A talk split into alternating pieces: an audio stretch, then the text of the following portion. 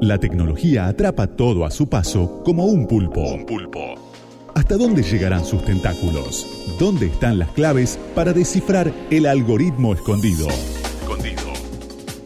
Despejamos el cálculo detrás de las cosas. Debates, entrevistas, cultura, arte, actualidad. Para dejarte pensando. pensando. El algoritmo escondido. Domingos de 7 a 8. Muy, pero muy buenas noches, señor Santiago Martínez Laino. ¿Cómo le va? ¿Cómo va, Micaela Mendelevich? Estamos acá en el algoritmo escondido hasta las 20 horas en Radio con Vos, eh, por nuestros medios, nuestras redes sociales, que son arroba algoritmo 899, tanto en Twitter como en Instagram. Y acá andamos, fresquito como, como viene el invierno. Y dije, claro, estamos en invierno. Le vamos a poner eh, calorcito y amor a esta tarde de domingo. Totalmente. Que son, difíciles, son difíciles las tardes de domingo. Un buen plan antidomingo es escucharnos hasta las 8 de la noche. Por supuesto. Hay que hacer cosas antidomingo. Claro, sí, sí, cortando la, la racha esa o tratando de dispersarse en otras cosas. Está muy bien. Y cuando nos extrañen mucho, ponele, se despiertan el lunes y dicen, ay, ¿cómo los extrae estos chicos tan buen mozos que hablan en la radio? ¿Por qué hablan así los oyentes? Cuando nos extrañen mucho. ¿Dónde nos pueden escuchar? Y nos pueden escuchar en los podcasts de Google o en los podcasts de Spotify o, si no en la página que es eh, algoritmo899.transistor.fm y ahí están todos los podcasts con los bloques de nuestros programas este es el programa número 20 ya. ¿En serio? Sí, sí. Ay, pasamos a la mayoría de edad. Hace un par de programas. Hace un par de programas. Está bien, me gustan los 20. Bueno, cuando, llegamos a los 100 hacemos un... Bueno, no sé. Falta, un montón, para... Los... Pará, pará, hagamos un sorteo que estamos en los 20. es un número lo suficientemente redondo. Dale, hagamos un sorteo. el, el año, sorteamos? A vos te sorteamos con. no. En la cabeza. Una cena con Sandy Martínez Laino. No. No, bueno, no sé, a mí se me ocurren cosas, pero tenemos un conductor de programa del librero, digo, que sorteamos, ¿no? Se me ocurre que por ahí puede andar por un objeto rectangular, algo pesado, con varias páginas, sí. Ah, bien. Soy bueno para las evidencias. ¿Sorteamos un libro por el, programa número 20? Dale, dale. Un libro, este... En un ratito te decimos qué libro. Claro, porque no lo sabíamos porque estamos improvisando. Pero lo vamos, a hacer por, lo vamos a hacer por, por Twitter. Y vamos a sortear un libro en Twitter y un libro en Instagram. Ay, qué dadivoso. ¿Viste? Qué generoso. para... Está regalón, está, dulce Santi Martínez Laino, está muy bien. Bueno, entonces eh, si viene sorteo de libro, nos buscan en arroba algoritmo 899, tanto en Instagram como en Twitter. Santi, yo no sé si a vos te pasa que por ahí hay alguna persona de tu familia, un amigo o una amiga que se casó con alguien que no una habla amigue. que no habla el mismo idioma, es muy difícil cuando pasa eso, cuando hay miembros de la familia que, hablan otros, es muy difícil. También pasa en situaciones laborales, que hay reuniones eh, con gente que no habla el mismo idioma y es prácticamente imposible, o sea, es más fácil mantener una comunicación por mail. A mí me pasó también de entrevistar gente en otros idiomas que es difícil. por ahí cuando vas al súper. Cuando querés hablar con, con, el chino, por ejemplo. Claro, por ejemplo, también. Si querés precisar algo más, Está bien, pero ese es en persona. Yo te iba, te iba a hablar de reuniones si, si querés comprar virtualmente por Zoom. ¿Dónde te metiste, Santiago? Salí de ahí. Y bueno. Eh, lo que hicieron en Zoom ahora es comprar una app que eh, va a traducir en simultáneo y de manera automática las reuniones virtuales que se puedan tener con gente que habla en distintos idiomas. Estaría buenísimo, aparte nos serviría para entrevistar a gente que en la radio. Igual en la radio es, muy difícil eh, meter eso, pero lo podríamos, cuando lo lancen, lo podríamos intentar. Yo creo que vamos camino a claramente a mejorar, porque es como que la pandemia agarró a, todos bastante de, sopetón, sin tener las cosas planificadas. no, avisó. Zoom no avisó. Zoom no sabía que le iba a pasar esto. No, claro. No la puede creer. El señor Roberto Zoom no la puede creer. Y claramente ahora están yendo. Sí, la repegó. Están yendo a un lugar de, mejoría de lo que ya existía, viste, con, las reuniones virtuales y demás. Eh, también lanzaron un timbre cuando entra alguien a la reunión, porque una de las cosas que empezó a pasar es que se metía gente en las reuniones por Zoom que, que no es tenía complicado el tema de las reuniones multitudinarias, ¿viste? Tipo las conferencias o charlas, que hay una parte, ¿viste? Que va por Zoom y después hay una parte que va, va, transmitido, por ejemplo, en los Zoom profesionales, va transmitido ya sea por Facebook Live o por, por YouTube. Bueno, eso no es el problema porque Pero el problema es cuando se te meten en el medio, te pueden alterar. Hubo casos espantosos. Hubo muchos boicoteos también. Sí, y también en clases, con niños. O clases, no, no, y, actividades, por ejemplo, feministas, hubo muchas que... Bueno, acá se nos metió un perro, está bien, perfecto. Ah, eh, estamos haciendo radio con las puertas abiertas, está ladrando, son cosas que pasan, puede pasar Bondi también. Eh, en fin, pero lo que sí sucedió eso, y de repente empezaron a usar también eh, por ejemplo, en, las clases por Zoom el año pasado en las escuelas, eh, contraseña y clases cerradas. En un momento del año dijeron, para, esto no puede ser. Es como tener dar la, clase en una plaza, no puede pasar. O sea, hay que cerrar un poco. Y después lo que existe, que está bueno también contarlo en este contexto, es la fatiga Zoom. O sea, los psicólogos le empezaron a poner nombre y apellido a esa sensación de hartazgo, de hastío, de, estar teniendo reuniones sin vernos cara a cara y además a donde lo que es como... ¿Conoces la expresión pink elephant?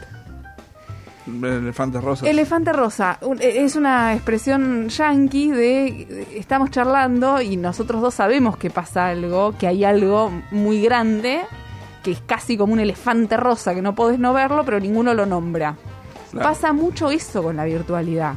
O sea, no podemos estar juntos, no podemos estar enfrente, estamos teniendo una reunión y nadie habla de eso. Tenemos que hablar de lo que Es complicado cuando hay muchas reuniones seguidas este, por, por Zoom o por otras herramientas, ¿no? Este, hay un montón de herramientas. sí, de, repente se le dice a eso, a, tener... Sí, es como la virome. Sí, pero exactamente. Por primero Zoom. Eh, sí, pero puede ser un Google Meet, cualquier cosa. El tema es tener reuniones virtuales constantemente. Sí, el tema es lo que hay que aclarar también cuando tenés reuniones virtuales, este, por dónde la vas a tener, ¿viste? Porque si no... Yo sé de alguien que le pasó en una clase en una facultad que se empezaron a pasar de...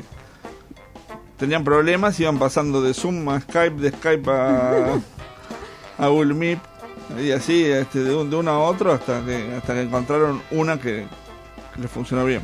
Me siento muy identificada con eso del hartazgo de los Zooms, como la pesadez de, la virtualidad, ¿no? Como acá hay algo de que ya está. Igual también va a haber que acostumbrarse. También hay que, Vino para quedarse. Vino para quedarse para un montón de cosas porque soluciona un montón de viajes, cosas de pero justamente como somos un programa de tecnología distinto, es que yo te puedo decir que me da hartazgo la virtualidad, pero porque me parece que, que como, como todo, está bien en su justa medida, está bien en un contexto.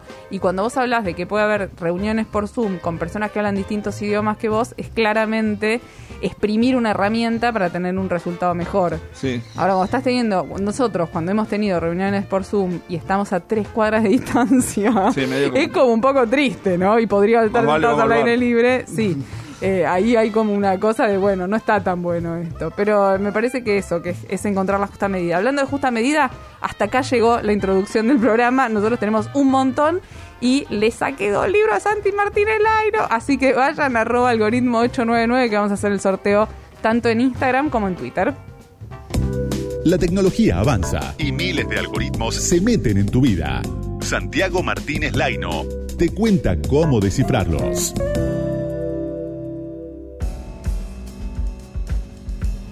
¿Qué nos trajiste para hoy? Sí, para hoy traje los datos de una nota que escribí, que ahí me publicaron en Diario con Vos, que hice un análisis de la, de la conectividad fija en la Argentina.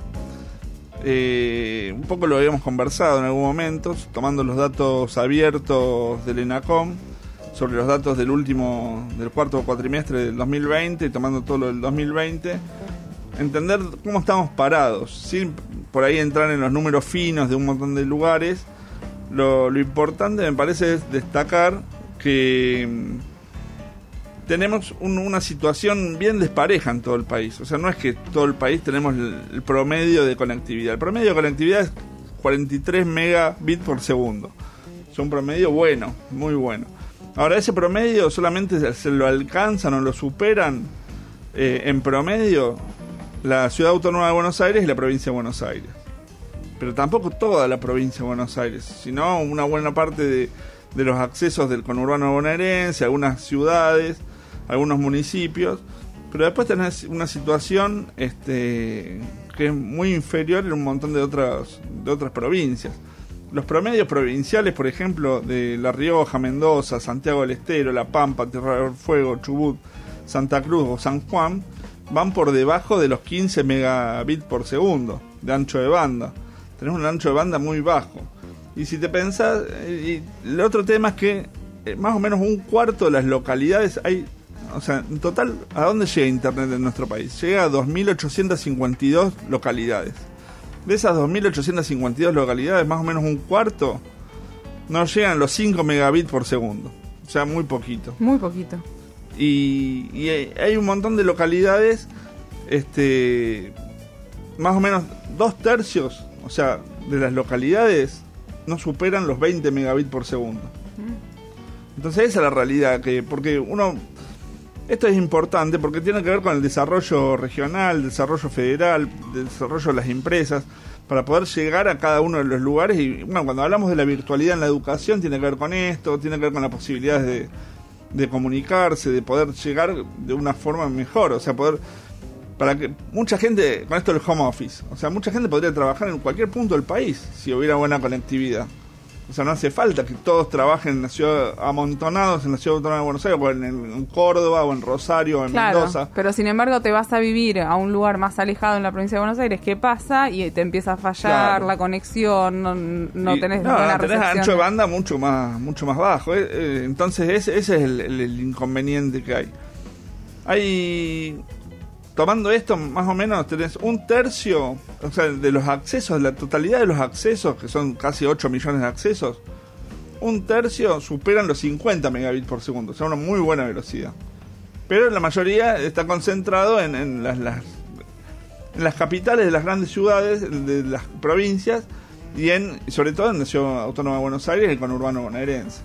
Que del conurbano bonaerense hay 13 localidades que están de las 32 localidades del conurbano bonaerense que tienen un mejor ancho de banda. Y el resto es de la mitad para abajo, del 50% de sus accesos este, con, que llegan a 50 megabits por segundo.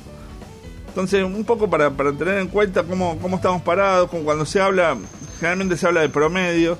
Bueno, me parece que, es interesante abordar esto en forma más detallada, porque el, que vive en una localidad vive en esa localidad, no, no, no, no, no está en Buenos Aires, no está... No, y, dudo que alguien se mude por el ancho de banda, ¿no? Claro, es, difícil. Aparte, no, no, no, no hay posibilidad, porque el problema es que no llegan. Hay, hay localidades donde llega un determinado ancho de banda y por más que lo quieras contratar, no llega.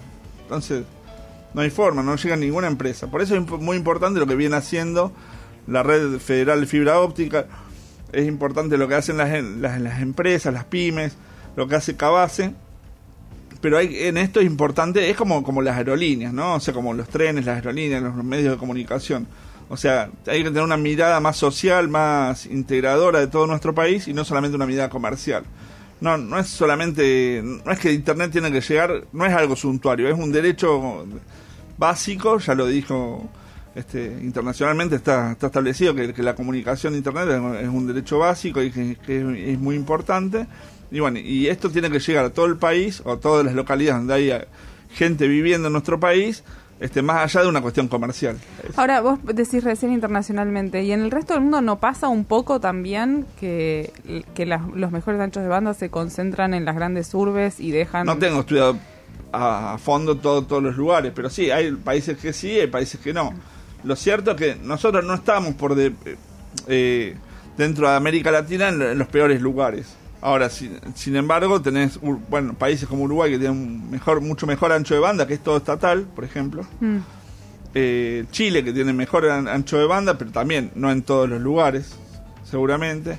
Brasil, que también una realidad muy, muy despareja, porque es un país enorme. ¿Eso impacta la geografía en el ancho claro, banda? Porque tiene que llegar por fibra óptica, básicamente. Este, porque, por ejemplo, en Santiago tienen grandes problemas con las montañas, con, digo, eh, ahí puede llegar a impactar el tema es cómo, cómo llegan los vínculos, los enlaces este, a cada uno de los lugares. Hay una propuesta muy interesante que es el Internet a través de satelital. Entonces, esa sería una, una forma muy muy interesante porque llega justamente en forma pareja a todo, todo, un territorio. Sin... Y, y, llegar con un buen ancho de banda. Un buen ancho de banda es más de entre 25 más o menos, 25 megabits por segundo. Este, estamos estableciendo que es un buen ancho de banda, que puede haber, yo que sé, tres, una, una casa, que puede haber, yo que sé, tres o cuatro conexiones, videoconferencias simultáneas, que se puedan ver películas, que se pueda este, eh, conectarse de, diferentes formas, de diferentes sitios. Bueno, y hay este, en esto hay una, una particularidad en nuestro país que me parecía interesante destacar, que tiene que ver con, las toninas. Las toninas, que es la capital de Internet, ¿Viste? Este, porque es donde entran los cables submarinos, desde ahí entra el internet que nosotros los sitios internacionales a los cuales nos conectamos. Y sin embargo, este, en las toninas, este, solo hay un, de los 1771 accesos que tienen las toninas, hay uno solo que supera los 30 megabits por segundo. Es medio lo que pasa, se repite lo que pasa en, en, el norte de Corrientes, en la, la isla Pipé, que está al lado de Yacyretá, que no tienen luz eléctrica o, en, Tartagal que no tienen gas de red y cuando se produce el gas o bueno son este, parte de las asimetrías que tiene nuestro país que me parece que hay que, que hay que mejorar. El algoritmo escondido. Micaela Mendelevich Santiago Martínez Laino. Hasta las 8 Radio con Voz 899